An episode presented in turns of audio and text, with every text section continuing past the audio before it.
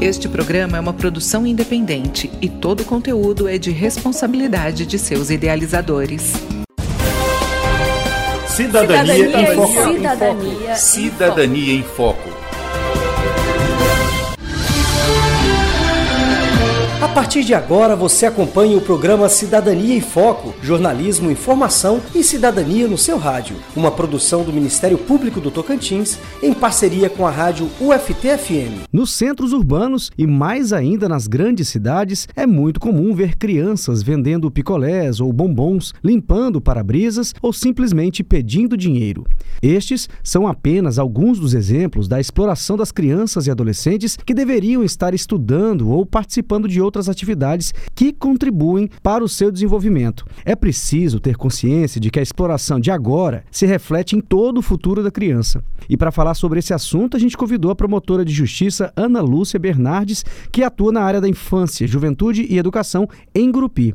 Bem-vinda, doutora. Doutora Ana Lúcia, essas situações de exploração são muito frequentes e acontecem inclusive no período noturno, prejudicando e colocando a criança sob maior risco. O adulto que estimula, que induz a estas situações, ele está infringindo alguma lei? Sim, aos pais que exploram os próprios filhos em situação de trabalho infantil, como venda de objetos, trufas, doces no comércio local, o Estatuto da Criança e do Adolescente prevê a aplicação de medidas pertinentes aos pais ou responsáveis, previstas no artigo 129, que consistem em 10 medidas, tais como encaminhamento a serviços e programas oficiais ou comunitários de proteção, apoio e promoção à família, encaminhamento a cursos ou programas de, de orientação, advertência, perda da guarda e até a medida mais extrema, que seria a suspensão ou a destituição do poder familiar.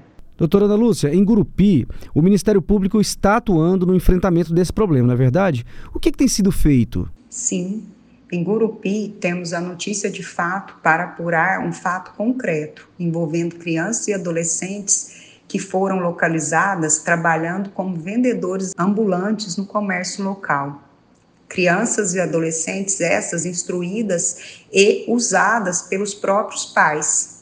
Bem como demos início a um projeto denominado Criança Não Trabalha, Criança Dá Trabalho, em parceria com o Conselho Tutelar, CMDCA e Secretaria de Assistência Social no município de Gurupi para combater o trabalho infantil e erradicar essa prática em nosso município.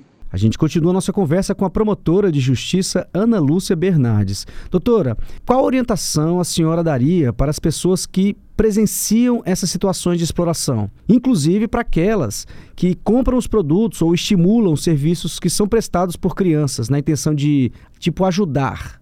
Igualmente preocupantes são os tipos de trabalho realizados por crianças e adolescentes frequentemente admitidos pela sociedade como comerciante ambulante, o guardador de carros, o vendedor de trufas, o guia turístico, tornando o trabalho na infância invisível, aumentando seu ciclo de aceitação. É preciso que a sociedade reconheça os impactos e as consequências do trabalho infantil, sejam físicas ou psicológicas, na vida de meninos e meninas que trabalham, desconstruindo assim a falsa ideia de que o trabalho precoce é um caminho possível para o desenvolvimento humano e social. Antes de trabalhar, é preciso estudar, brincar, se socializar com outras crianças para se desenvolver em todas as suas faculdades de forma integral. Comprar doces e qualquer objeto de uma criança estimula o trabalho infantil e não contribui para sua formação como cidadão.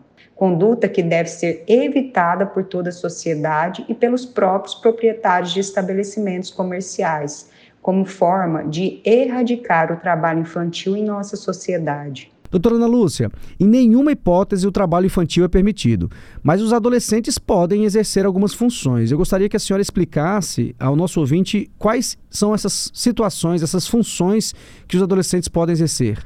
O trabalho infantil até os 13 anos é proibido totalmente. Entre 14 e 16 anos, admite-se uma exceção, que é o trabalho na condição de aprendiz.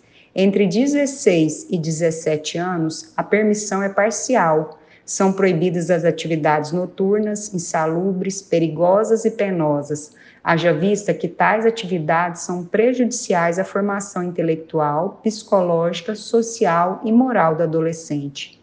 Muito obrigado pela participação, doutora Ana Lúcia Bernardes, promotora de Justiça do Ministério Público do Tocantins. Por hoje ficamos por aqui e na próxima semana estaremos de volta com um novo tema e um convidado diferente. Até lá!